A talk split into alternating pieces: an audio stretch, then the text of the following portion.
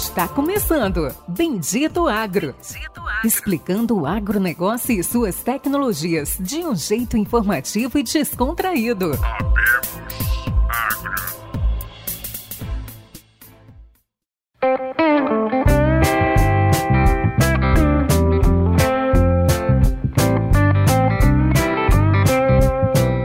Todos os nossos amigos, nossos ouvintes. Está começando agora mais um podcast do Bendito Agro, o seu podcast de agrotecnologias. Esse podcast ele é especial porque é a segunda parte de uma entrevista show, uma entrevista fantástica de muito conhecimento que nós realizamos com o Molim.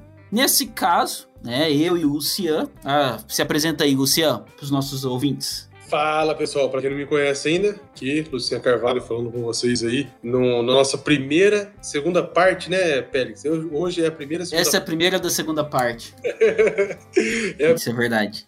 Foi uma entrevista muito bacana, muito rica e a gente resolveu dividir aí em duas, até por, por escolha de vocês mesmo, né? De não ficar muito grande aí. É muito rico, acho que seria até difícil, né, Pérez, absorver tanta informação aí. Exato. Pessoal, oeste da Bahia, sou engenheiro agrônomo também. Tamo junto aí. Isso aí, uh, Péricles Briante, falando de Cuiabá, engenheiro agrônomo. Então, hoje, nessa segunda parte, como nós dividimos a nossa entrevista em duas partes, eu e o Luciano, a gente vai fazer um pequeno resumo do que foi falado no podcast passado. Para vocês que caíram de paraquedas e já querem ouvir logo a segunda parte e não ouviram a primeira, a gente vai falar aí um pequeno resumo do que, que achou, do que, que foi os principais pontos vistos na primeira parte da nossa entrevista. E vocês já podem aí, é, logo depois desse resumo, volta com as perguntas e volta com a entrevista com o Molin. Aí você pode começar. É, começar falando que você tá errado de estar tá ouvindo a segunda parte primeiro, né? Porque você deve ouvir a primeira parte, depois a, a segunda. Na verdade, aí a gente vai recapitular um pouquinho aí, brincadeiras à parte, o que foi falado aí na, na primeira parte, né? Então, o Molim nos agraciou aí um pouco aí com, com a, o seu background, contou um pouco da história dele, tá, pessoal? Uh, bom, eu não vou explanar tudo que ele disse, você ouça a primeira parte. A gente falou um pouquinho de sensores, né? Então, para quem ouviu, eu estou relembrando uh, sobre sensores na agricultura. E a gente falou um pouquinho também, né, Pérez, sobre a vida acadêmica, as dificuldades aí da vida acadêmica e de pesquisa que um professor, um coordenador, que é o Morim hoje na parte de agricultura de precisão, uh, sofre aí no seu dia a dia, as parcerias que tem, o quanto que ele conseguiu e consegue avançar dentro da instituição de pesquisa onde o Molim está inserido hoje. Não é isso aí, Pérez? Exato, exato, Luciano. E foi bem categórico. A gente puxou bastante sobre o que é sensor de planta, sensor de solo e sensor de máquinas agrícolas. Explicou também como que vem funcionando todo esse trabalho de fornecimento de conhecimento da Exalc, que é a instituição de pesquisa que hoje ele trabalha, que ele é professor, para as empresas privadas, para os produtores. Então, existe ali uma grande parceria onde as pesquisas, os trabalhos dos doutorandos e os mestrandos que ele cuida, que ele trabalha junto, são orientados dele, é que esses trabalhos são testados diretamente já no meio da vida, né? Ali, vamos dizer assim, no, no batente mesmo. Quando ele lança alguma pesquisa, algum trabalho, é diretamente no setor privado, alguns produtores, nas empresas que são testadas. Então foi essa parte muito interessante que então é, isso também explica muito é, do nome Molin, no mercado privado, então por que, que o nome dele ganhou essa dimensão, ficou famoso, porque, diferentemente de outros grandes professores, outros, outros professores com grandes conhecimentos técnicos, que testam a maioria dos produtos em loco, dentro das, das fazendas experimentais, apenas em laboratórios, ele já leva direto para o setor comercial, diretamente para o setor privado. Quando eu falo setor privado, eu não falo só de empresas, eu falo de produtores, eu falo de clientes, eu falo de consultores, eu falo de empresas multinacionais, eu falo de todo o setor privado agrícola, todo o agronegócio em si. É isso aí, então, pessoal. Fiquem agora com a segunda parte da entrevista com o Sr. José Paulo Molim, o grande nome da agricultura de precisão no país. Um grande abraço a todos.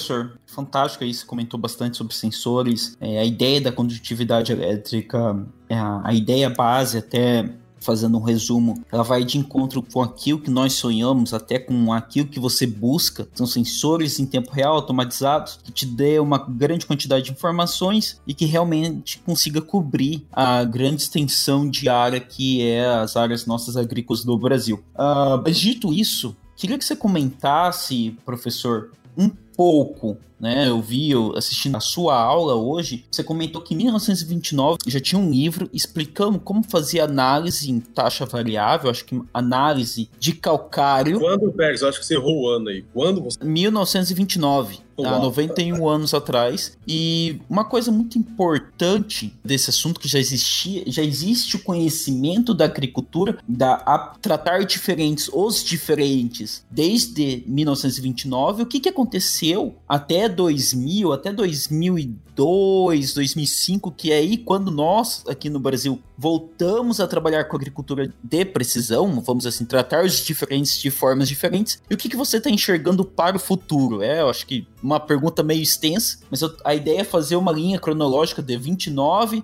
a idade média da agricultura de precisão, o quando voltou e o que está acontecendo agora no futuro. Ok, muito bem. É, é, nem é um livro, é um boletim técnico, 1929. Aliás, uh, badalado na, na, literatura porque muita gente cita ele depois que alguém descobriu ele numa prateleira na Universidade de Illinois. É, no estado de Illinois, da Universidade de Illinois, de, desde aquela época já tinha a extensão que era vinculada à universidade. Cada estado americano tem a extensão agrícola vinculada a uma única universidade do estado. No caso de, do estado de Illinois, Universidade de Illinois, Universidade Estadual, que um, fazia a extensão, faz até hoje. Esse boletim técnico, é, eu acho que existiram outros, mas simplesmente ninguém mais conseguiu recuperar nenhum. Esse ele é histórico fantástico, porque ele pega, são dois os autores, dois extensionistas que escreveram lá um boletim para explicar para os agricultores. Na época, ninguém de lá sabia o suficiente sobre a acidez do solo e ele estava explicando como medir como corrigir a acidez do solo com calcário, que era uma coisa nova também como um insumo. E ele estava explicando, não existia laboratório de solo, não existia esse tipo de coisa. A agricultura em 1929, na, na época desse boletim, ou antes disso, era uma agricultura ainda tocada por tração animal e tava, já tinha transitado para o, as máquinas a vapor, tá? trator a vapor, eh, já tinham, vamos chamar, dominado a tração animal. A máquina a vapor já tinha vencido a batalha uh, da concorrência com a tração animal. Ah, mas 29 já tinha, já tinha automóvel. Sim, mas o trator com motor de combustão interna estava aí agora para a par com a máquina a vapor. Anos 1920. O que, que acontece? É, a mecanização faz as lavouras aumentarem de tamanho. Mas vamos falar do, do, antes, dessa época quando esse cara está explicando para o agricultor como fazer. Então ele, ele explicava, nesse, explica nesse boletim, eu tenho ele, eu tenho esse boletim, claro, escaneado né, em PDF. É, ele, ele explica para o agricultor é, como fazer para tirar amostra, como fazer para medir o pH, porque não tinha laboratório. Então ele, ele, ensina o cara a fazer uma solução de solo, um reagente e um medidor, indicador de pH, que não era o pHmetro de hoje, era um pHmetro, um indicador qualitativo. Aí ele fazia então a amostragem em grade, ele explicava como fazer a amostragem em grade. Estava é, escrito isso em grade? Não, estava escrito, explicado e desenhado como fazer o arranjo amostral, que é a nossa grade de hoje. Tinha GPS? Não, não tinha GPS. Tinha Garmin? Não, não tinha Garmin. Tinha computador, mouse? Não, não tinha nada disso. Mas ele já fazia tudo isso no jeito da época. Desenha o talhão, é, desenha os pontos. Ele falava lá de, naqueles uh, orientações deles lá para Illinois, falava mais ou menos a valores de hoje, 2 a 3 pontos por hectare. 2 a 3 pontos por hectare, sim senhor. Né? Tá lá. É, um talhão, eu lembro bem, um talhão de 18 hectares, ele, ele tirou... É, 28, 30 amostras alguma coisa como, vamos botar arredondando, dois pontos por hectare. Aí ele, é, inclusive, ele já separava a amostragem dos, nós falamos aqui, o 0,20 do 2040. Então fazia mais amostras no zero, mais densidade de amostras no 0,20 do que no 2040. Depois ele fazia, interpo, é, ele lia o pH, ele fazia a anotação dos valores nos pontos, daí ele fazia interpolação, interpolação. Como que se faz interpolação sem computador? Interpolar, é separar os valores do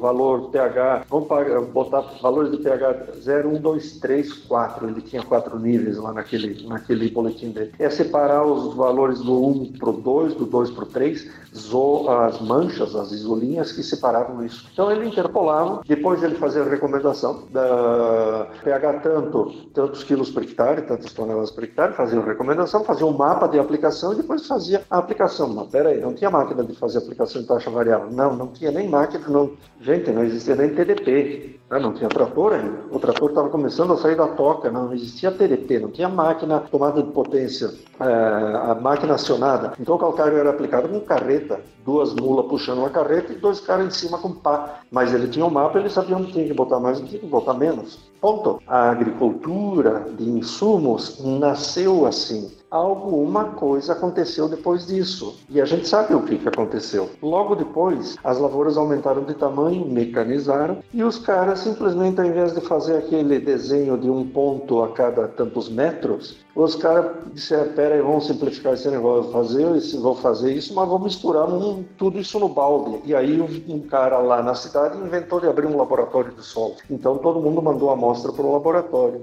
E aí, ao invés de mandar 30, 40 amostras, mandou uma. É assim que se simplificou e é assim que se inventou a agricultura pela média. Não foi no Brasil que foi inventada, tá? Foi na América do Norte a agricultura pela média. Misturar as amostras no balde, fazer um número, uma amostra só e um número só, foi inventado lá. Então, por que é que eles fizeram isso? Para massificar. A massificação foi até os anos 1980 80 e poucos, quando se ressuscita esse assunto, agora já com GPS, computador e companhia limitada, inventa-se o que nós temos hoje, que é a agricultura de precisão. Bom, o senhor estava falando, eu estava imaginando como que era o mapa de prescrição, né? Duas pasadas, três pasadas. era, era. Ou eu acho que era mais de carretada, né? Carretada. Professor, vamos, vamos trazer o assunto aí mais. É, eu realmente desconhecia essa história, né? Um pouco mais cedo nós estávamos falando sobre, sobre conceito. Hoje, essa juventude aí, os alunos aí que o senhor dá aula, às vezes termo e, e a formação de agricultura de precisão já está meio pronto, né? Então as pessoas entram no bolo e as plataformas estão prontas, os serviços já estão prontos, e o produtor adquire aí um serviço, uma plataforma, enfim, e fala, né, ah, lá na fazenda eu já faço agricultura de precisão. E às vezes quem está gerindo, quem está tocando isso aí, não entende o conceito. E hoje eu descobri que eu também não entendi o conceito. e você, Pérez? Hoje realmente tem toda uma ideia de conceito que é, é interessante, né? Então, da mesma forma, na economia, na parte de fisiologia de plantas, vamos, vamos falar algo e o mundo dos estudos, né? Então você sempre tem que entender um, o conceito inicial para tentar voltar a fazer, né? não virar sair da robotização do trabalho. E se a gente for analisar a metodologia que o professor Molim falou, é, lógico, entrou o GPS, entrou o trator, entrou a aplicação de taxa variável pela máquina, que faz a leitura do mapa, ah, entrou uma série de, de tecnologia, mas a metodologia ainda é muito semelhante, né, professor? Claro, ela só se sofisticou em todos os aspectos. Desde o planejar a amostragem, até o, a amostragem, o arranjo amostral, né? até o, a broca mecanizada. Nós fizemos isso, depois começamos a fazer amostragem grade, mecanizar a broca. Até então só tinha trado holandês e, e enxadão. Até o, o GPS, né? que foi uma mão na roda, mas o, o, que mais automatizou o processo são os softwares de interpolação e companhia limitada, que é, criaram uma aura de mistério no negócio. Né? Tem muita gente que até hoje não entende o que, que é interpolar, como é que é, o que, que tem por trás disso aí. Cara, é só aqui eu tenho um valor, lá tem outro, e matematicamente eu estou estimando o que tem aí no meio. A nossa grande realização, que aliás é a nossa é a crítica é, tem sido aumentar a distância entre esses pontos para economizar dinheiro. E o que nós estamos fazendo é criando mapas questionáveis, ou a maioria deles é, pouco confiáveis. Tá? Por quê? Porque nós temos poucas amostras. É, mas então nós automatizamos o processo, e ao automatizar, ah, nós criamos ah, algumas coisas que não são muito boas para o mercado, em termos de qualidade do serviço. É, comercialmente, né, professor, eu vi esse, eu vi esse comentário uh, de um cara que fazia parte aqui do nosso podcast, o Marcão. Ele também é um pouco mais velho. Ele fez parte de, desde o vamos dizer assim, do início pelo menos comercial, né? Comercialmente a gente falando, ele disse o seguinte, é, que agricultura de precisão, quando eu falo agricultura de precisão, eu falo empresas prestadoras de serviços de coleta, fertilidade, mapa de solo, é, isso chegou para o Brasil de uma forma muito comercial. Por isso que, é, em um determinado ponto, muitos prestadores de serviço, todo mundo saiu comprando quadriciclo, comprando broc, eu faço, eu faço e faço, e saíram vendendo, saíram fazendo de formas, às vezes, nem sempre certa. A gente teve muitas áreas é, muito danificadas e manchadas pela agricultura de precisão mal feita, né? Claro. Então, a, o que ele fala, a agricultura de precisão ou a parte de solo chegou de uma forma muito comercial no Brasil, ela não veio de uma forma acadêmica. Isso está certo, professor? O senhor concorda que, em um determinado ponto, a agricultura de precisão se queimou no Brasil, se queimou com produtores, falando da parte de coleta, por ela ter vindo de uma forma muito comercial e não técnica ou não acadêmica para o Brasil? Claro. Aliás, temos que buscar como é que começou esse negócio. Né? Esse negócio é, é, muito simples e alguns uh, que estarão ouvindo e são um pouco mais criados em termos de RG um pouco mais, mais amarelado vão lembrar disso. Precisamente em 1997 para 1998, quando lá nos Estados Unidos esse modelo de negócio já estava estabelecido, inventado, criado ali na região de Minneapolis, que eu já mencionei, que era um núcleo forte, tinha acadêmicos e tinha empresas que hoje já foram todas uh, incorporadas pelas transnacionais aí. Esse povo desenvolveu essa técnica e os consultores da época eh, começaram a vender esse serviço, eh, que era fazer a amostragem georreferenciada, interpolar, fazer mapa de recomendação e a máquina, entrava a máquina, que já estava no mercado, fazer taxa variável. Normalmente sólido ou lanço, né? calcário e, e granulados fertilizantes. Uma empresa de fertilizantes do Brasil na época a maior, que já não está mais aqui, com aquele não é mais, né? ela foi lá e pegou aquele modelo e trouxe para o Brasil. Fez alguns pilotos aqui no Brasil, é, comprou alguns kits né? e espalhou três ou quatro kits. O que, que era um kit? O kit era um amostrador de solo em quadriciclo da Concorde americano, Polaris, aquele que funde o motor no verão porque nunca tinha saído da, da neve da América do Norte, né? chega aqui, ele fundiu o motor porque nem isso tinha sido tropicalizado ainda, um SIG para agricultura de precisão, um software de fazer mapa e um caminhão para fazer taxa variável. Esse era o kit. Essa empresa trouxe e espalhou esses três ou quatro conjuntos aí pelo Brasil e, e começou a, a oferecer a ideia de a venda de produto aplicado em taxa variável. Foi feito isso. Né? Só que, eu sempre digo isso, sempre que eu falo das técnicas de amostragem, eu menciono isso. Lá onde foi copiado esse negócio, a amostragem em grade, até hoje, é oferecida na ordem de um ponto por hectare. No máximo, um ponto a cada dois hectares. Podem, vide os, os documentos que tem por aí que vem de lá. Né? Um, no máximo dois hectares por ponto. Ok, só que quando veio para cá, veio com. Uh, fizeram umas continhas lá meio na hora lá e disseram: putz, vamos fazer uma amostra a cada cinco hectares. Bendito quem inventou esse negócio, né? E fizeram isso. Conclusão: nós copiamos tudo, tudo, menos a densidade amostral. Então, tudo começa por aí. E a nossa história começa torta por aí.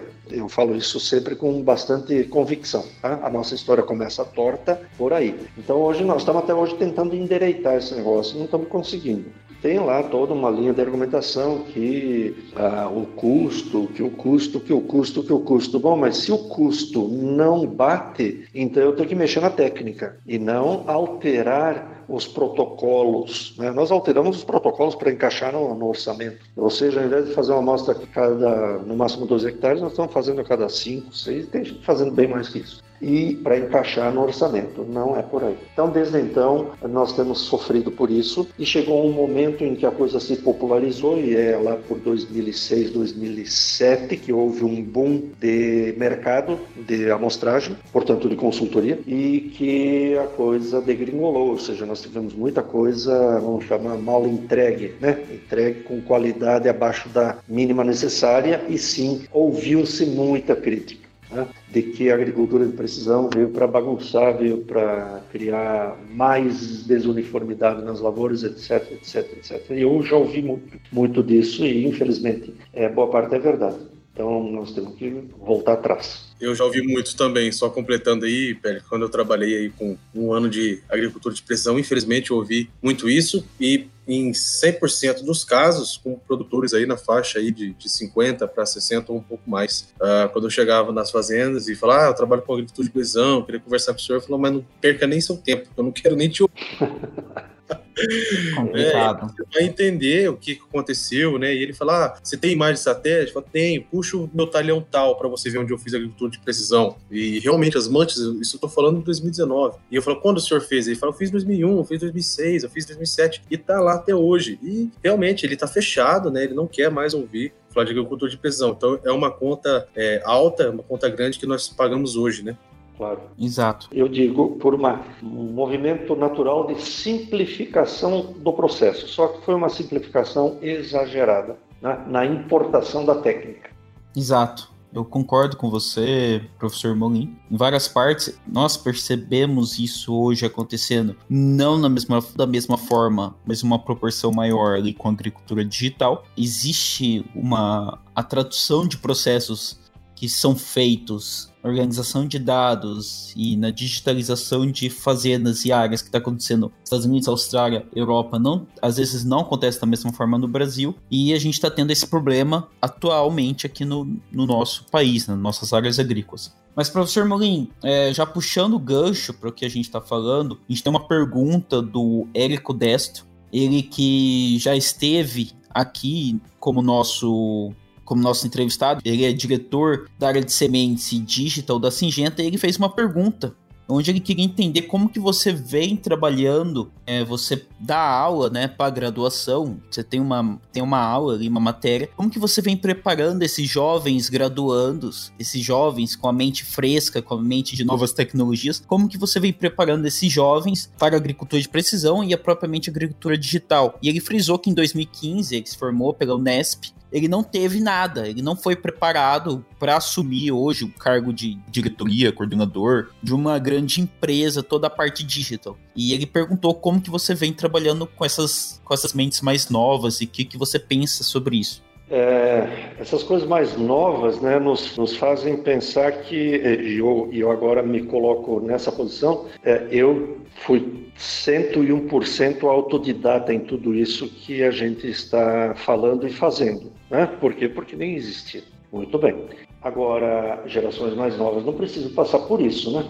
Não deveriam estar passando por isso. Não, não cabe ser autodidata em algo que já, é, já está consolidado. É, nós estamos falando de 2020, as coisas já, boa parte disso que nós estamos falando já está bem consolidada. Ainda tem que melhorar, mas está consolidada como conceito. É, em 1999, é, professor Balastreire, aposentado já desde 2003, eu acho que, se não falha a memória, ele aposentou em 2003 ou 2004, e eu, nós uh, montamos e propusemos aos moldes de algumas universidades americanas, nessa época a gente via isso acontecendo com muita agilidade, acontecendo nas universidades de, lá. Então, em 99, a gente criou uma disciplina optativa de agricultura de precisão, a primeira do Brasil, aqui na Exalt, né? 1999. Aí depois aconteceu em 2000 em Viçosa, na né? Federal de Viçosa. Depois, uh, gradativamente, algumas outras universidades foram trazendo para dentro dos seus, das suas salas de aula uh, esse conceito. Anteontem, numa live da, da, Associação Brasileira de Agricultura de Precisão, é, dois colegas nossos estavam falando é, de uma temática bem, de uma das temáticas do momento aí sobre é, o movimento, vamos chamar de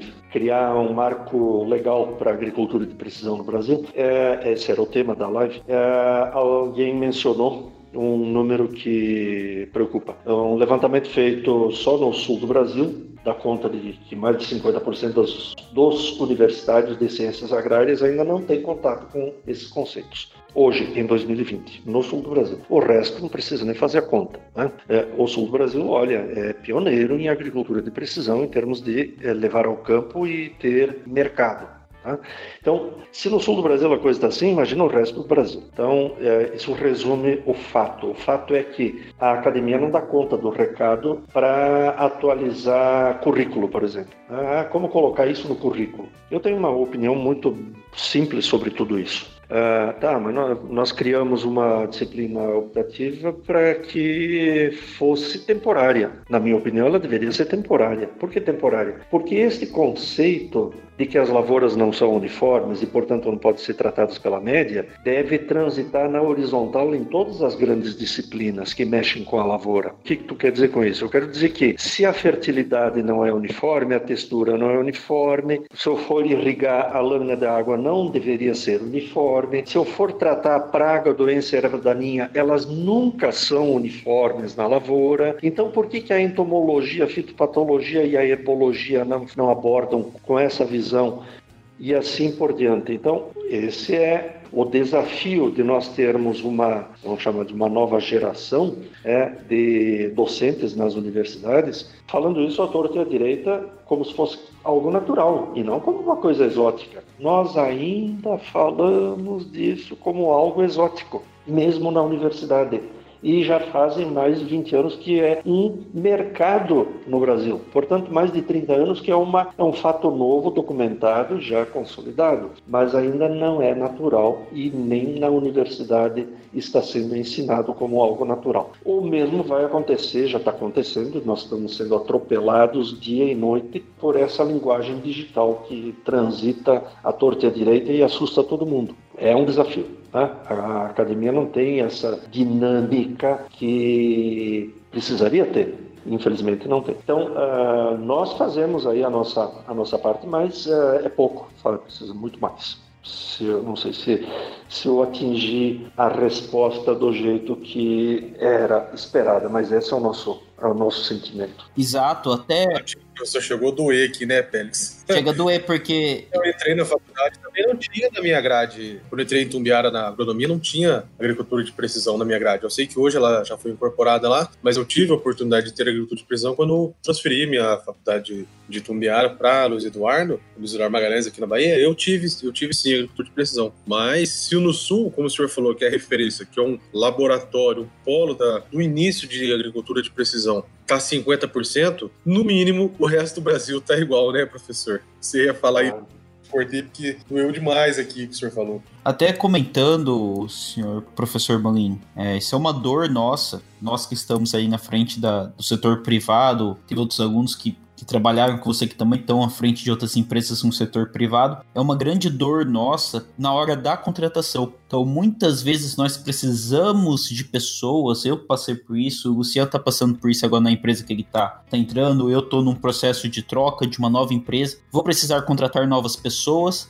e é muito difícil achar aqueles alunos que tenha as qualidades necessitadas. E até comentando, puxando aqui, eu vou dar até parabéns para uma faculdade em específica, que é a Faculdade de Pompeia. Ela vem trabalhando esse ponto em específico na parte de agricultura de, de precisão e tecnologias, um pouco na mesma linha que a sua, professor Molin, de uma forma fantástica. Então, professor, já estamos aí encerrando esse podcast fantástico como sou um grande fã seu, eu gostaria de entender como que vem sendo os trabalhos, tá? Eu, eu, já li o livro do senhor, mas como que vem sendo os trabalhos das faculdades, dos formadores de conhecimento com as empresas privadas. Isso realmente aí, eu tive muito essa dor na UFMT, aprendi muito a trabalhar dessa forma com a Universidade da Flórida, com a Universidade de Ohio nos Estados Unidos, e eu vejo que o senhor é um, é um professor muito próximo do setor privado e como que vem sendo essa interação de trabalho da agricultura atual, como que vem sendo para o senhor desenvolver toda a agricultura atual, desenvolver o momento, essas parcerias entre universidades e empresas privadas? Bom, eu, eu acho que é o nosso caso, o, o tema agricultura de precisão, às vezes quando vem gente de fora, principalmente colegas acadêmicos de, da Europa em especial, eles perguntam, ah, mas é, onde vocês fazem as pesquisas de vocês? Né? Ou mesmo gente daqui que não tem muita uma visão de campo, perguntando onde é que são os campos experimentais de vocês. A Exalc tem área, área experimental, mas não nada, é, ou quase nada do que a gente faz é, dentro da universidade, sempre é em parceria com o usuário. Né? Por quê? Porque se tu quer medir variabilidade espacial, tem que ter, tem que ter escala. Tem que ter escala, tem que ser no mundo real. O mundo real é na lavoura, nas lavouras em escala real. Então a gente sempre, desde os primeiros passos, a gente sempre fez os trabalhos em parceria, tanto com o produtor quanto com é, parceiro colaborador empresa. As empresas sempre, sempre fizemos muita coisa em parceria com muitas empresas. Por quê? Porque eu particularmente discordo de uma indústria de laboratório que existe no mundo, que é aquela indústria que lança uma tecnologia de laboratório e os primeiros que tem que comprar são exatamente nós, universitários, professores, pesquisadores. Tem que catar dinheiro à torta e à direita para poder comprar uma tecnologia, para testá-la, para dizer que é boa para depois o mercado comprar. E isso eu discordo, sempre discordei totalmente. Raramente a gente faz isso, né? De ir em busca de dinheiro para comprar tecnologia para testar e dizer se é boa. Eu, eu acho que o correto é, ok, a indústria acha que é boa, a produtora, a criadora da tecnologia ou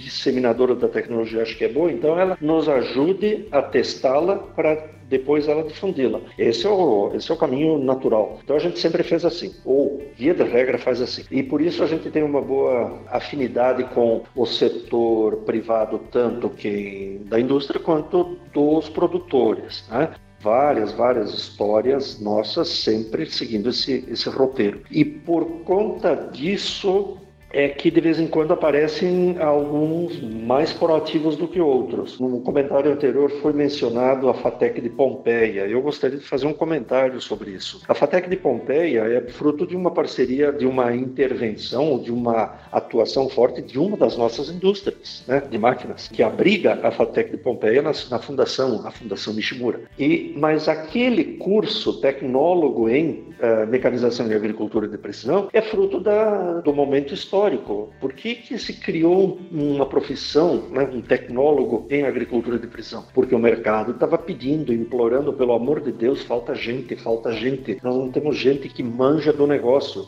Então, ah, naquele momento histórico, a FATEC, junto à Fundação Paula Souza, que é do, do, governo do estado, juntamente com a Fundação Nishimura, criou então a, a, aquele curso e que é um marco histórico. Né? É, então essas coisas coisas como estas é que, é que deixam um registro muito forte aí que ninguém consegue apagar. Né? Essas são as contribuições privadas, tá? da iniciativa privada, que, que deixam um registro. Maravilha, professor. Bom, a gente chegando aí uh, na reta final do nosso encerramento aí, a gente foi lá em 1929 e hoje aqui em 2020 a gente falou então da, do nascimento da agricultura de precisão ou da agricultura digital é, e fizemos uma, uma cronologia até aqui. Muito obrigado por essa oportunidade, professor. É, eu gostaria que o senhor falasse um pouco hoje, é, se o senhor quiser fazer algum adendo aí à agricultura atual, e mas que o senhor comentasse aí o que o senhor enxerga ou o que o senhor espera e deseja aí da agricultura digital, da agricultura de precisão para o futuro. É, não sei quanto tempo, né? O senhor se referiu aí, ah, uma tecnologia que nasceu ontem, tem 10 anos, né? Então não sei qual que é o seu tempo é, de futuro, quanto o senhor enxerga isso e como o senhor acha que vai estar isso aí no futuro. Olha, desde muito tempo, eu não sou o único a falar isso, muita gente que, até, que me antecedeu, os nossos gurus dizem isso e eu repito. Nós falamos da agricultura de precisão como uma coisa ainda meio exótica. Né? Já deveríamos estar falando disso de uma forma bem mais natural e não precisaria mais ter nome sobrenome, palavras mais simples. Tudo que nós fazemos hoje, como é, ainda com esse nome e sobrenome, agricultura de precisão, já deveria estar sendo feito de forma natural extensiva por todos, em tudo que é lugar. Por quê? Porque é, é, é, o lógico. Como é que a gente ainda continua tratando todo mundo igual se as lavouras não são uniformes? Ah, eu não, bom, é que eu ainda não, não tenho não tenho gente, ou eu ainda não tenho, não está no meu time, ou eu ainda não tenho dinheiro para investir, ou eu ainda não acredito nisso. Então tem nos nossos números, né, números que foram levantados aí que já tem um pouquinho defasado, essa quantidade de gente que ainda não entrou está é, tá no mínimo em 70% da área da agricultura brasileira, ou seja, no mínimo 70% da agricultura brasileira ainda não faz isso que nós estamos falando. Ou seja, ainda considera isso como exótico. Né? Uh, ou inacessível ou não interessante, portanto, ainda não fazem. Portanto, ainda tem muita coisa para andar. Isso é o carro-chefe da agricultura de precisão, é essa que gerencia a variabilidade da fertilidade do solo. Agora, aquela que gerencia a variabilidade do, do restante da lavoura, ainda é quase 100% das lavouras no Brasil. Lá fora é igual? Infelizmente é. Eu diria que nós somos um grande uh, usuário. Né? Nós adotamos, em termos de área, nós adotamos, de percentuais, nós adotamos grandes extensões mas não nos números, infelizmente não temos bons números, mas os números indicam e as projeções indicam que não mais do que 30% da agricultura brasileira está envolvida em termos de área, tá? nisso tudo que nós estamos falando. Então tem 70% aí, a grosso modo, que ainda precisa ser chamado para dentro. Esse é o arroz com feijão. Agora, uma coisa que nós não exercitamos muito foi o tal do digital né,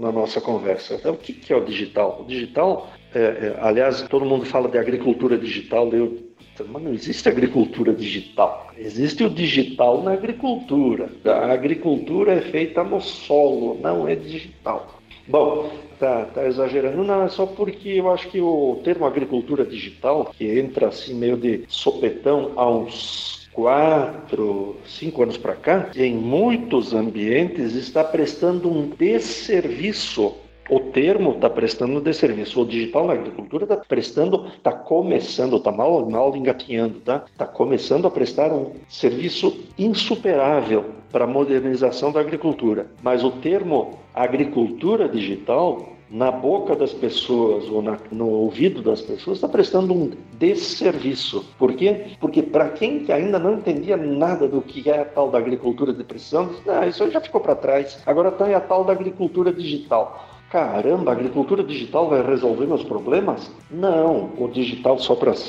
resumir o resumo do resumo. O digital na agricultura de precisão, porque hoje o digital na agricultura vai desde muito antes da porteira até muito depois da porteira. Então, o digital na agricultura, ou seja, o digitalizar as coisas do agro, é uma necessidade que todo mundo já fez, menos nós do agro. O agro é o último dos últimos, não vamos esconder. Não vamos esconder. O, digital do agro é o último grande negócio ainda não digital no mundo. Né? Então, o digital no agro tem tudo ainda para contribuir. Repito, desde o antes até o depois da porteira. Agora, o digital é, nesse nosso arroz com feijão, da, da, do fazer a lavoura com mais precisão, é um digital bem mais delimitado, tá? É só dentro da porteira. É o digital do dentro da porteira. São os aplicativos, são as plataformas, são, são as transferências, a geração de transferência de dados, a telemetria, os relatórios digitais, os mapa, mapa, mapa, mapa. A agricultura já nasceu digital. A agricultura de precisão já nasceu digital, tá? Então, o digital no agro de dentro da porteira está apenas começando. Mas não vamos botar, dizer que a agricultura digital substitui a agricultura de precisão. O cara que diz isso não sabe qual, qual o significado nem da primeira, muito menos da segunda. E aí é, nós estamos só ajudando a, a desinformar. Uau, realmente. Nunca, acho que devo confessar, eu nunca, nunca parei para pensar dessa forma, né? Não é agricultura digital, é o digital na agricultura. E até para a gente já tá encerrando, estamos encerrando esse episódio. O setor agrícola, por mais que essas tecnologias estão chegando, o setor agrícola é um dos últimos a entrar na digitalização do mundo. Né? Hoje, o único setor que ainda não está no mesmo nível, que está atrás do setor agrícola, é o setor de construção civil. Então, hoje, os dois últimos setores a ter empresas como Google, como, sei lá, como essas famosas Netflix, o setor da agricultura e o setor da construção civil. Por causa disso, a gente está vendo esse boom nessas últimas, nesses últimos anos. Mas, professor, a gente está encerrando. Quero agradecer. Foi fantástico como como brincava que estava assistindo uma aula antes desse episódio e agora estou tendo a oportunidade de ter mais uma outra aula, uma aula privada, mais uma aula privada que vai ser divulgada pelos nossos milhares. Estamos aí com mil seguidores que estão ouvindo, que estão, enquanto eles dirigem, enquanto trabalham, enquanto fazem seus afazeres, então vão aproveitar para ganhar conhecimento. E o senhor já vai dar aqui, vai dar continuidade no nosso encerramento. Bom, agradecer muito, professor, a sua, a sua vinda aqui. Eu já vou, já vou deixar o meu, o meu pedido. Eu acho que, é, diante de tudo que nós conversamos, eu acho que talvez isso é uma introdução ou início de uma conversa. Gostaria muito de ter o senhor novamente aqui no podcast, é um espaço uh, extremamente aberto. Gostaria muito de ter o senhor novamente com a gente aí. Fique à vontade para o seu recado final. Muito bem, eu agradeço muito a vocês, agradeço ao nosso, ao nosso intermediário, o Matheus Tonini, que fez a conexão e que nos permite então estar aqui é, falando com os ouvintes de vocês. Eu sei que nós no, no, no agro temos uma via de regra, até então, nós tínhamos uma sede, temos uma sede muito grande de, uma falta muito grande de conhecimento circulando né? e de informação útil circulando. É, isso não é verdade nos últimos mês, mês e meio, de, porque temos uma quantidade de lives e, e de webinars é, recentemente, nos fins de tarde, né, em todos os nossos elos da cadeia de informação do agro, mas então o, a oportunidade de estar levando a, a nossa opinião para o, os ouvintes de vocês, para nós é uma grande satisfação. Lógico que eu estou sempre à, à disposição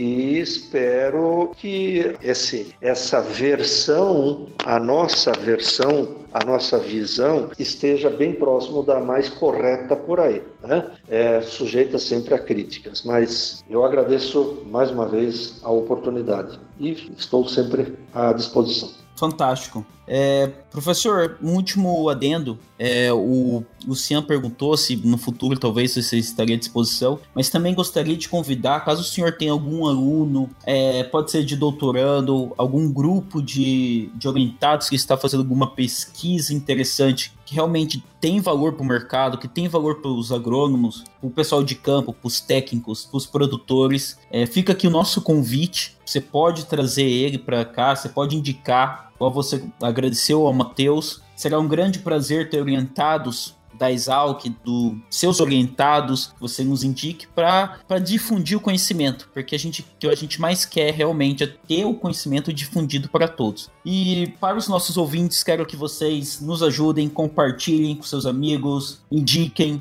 curtam, Pra gente, o que é mais importante realmente é tentar levar boa informação, bom conteúdo para todos. E é muito importante que vocês nos ajudem a atingir esse objetivo. E aí, Luciano, você pode fazer o encerramento agora. Nos sigam lá no Instagram, Bendito Água. Estamos também no LinkedIn, tá? Eu respondo no Instagram e o Pérez responde no LinkedIn. Eu vi que tem mensagem lá que você ainda não respondeu, Pérez. Vou te cobrar ao vivo. Bom, é, agradecer aos nossos parceiros. O Maico é um grande parceiro da agricultura de alta precisão. Ah, o nosso amigo Yuri Rocha, lá do Bahia Agrícola, que também sempre compartilha. A Silviane é, Rocha, que também é, sempre compartilha e, e, posta nossos, nossos episódios lá. Muito obrigado a todos vocês. E é isso aí, pessoal. A gente está no Spotify, no podcast, no, na, no Castbox, no Deezer. Estamos em todos os, os, aplicativos de streaming de áudio aí que você queira ouvir o nosso podcast. 13. 13. Estamos em 13 aplicativos de YouTube, Apple, tudo que você imaginar. O nosso editor é, é fera. Um abraço, Leonardo. Professor, obrigado. Fica com Deus. Foi uma maravilha. Um belo episódio hoje.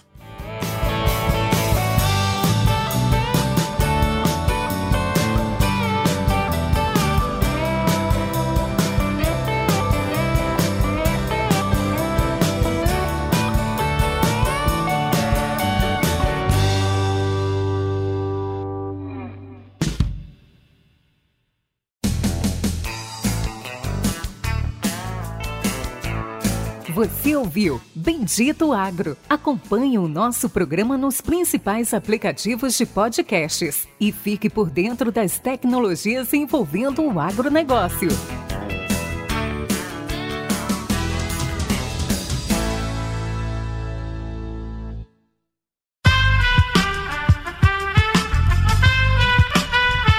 Este podcast foi editado por Aerolitos Edição Inteligente.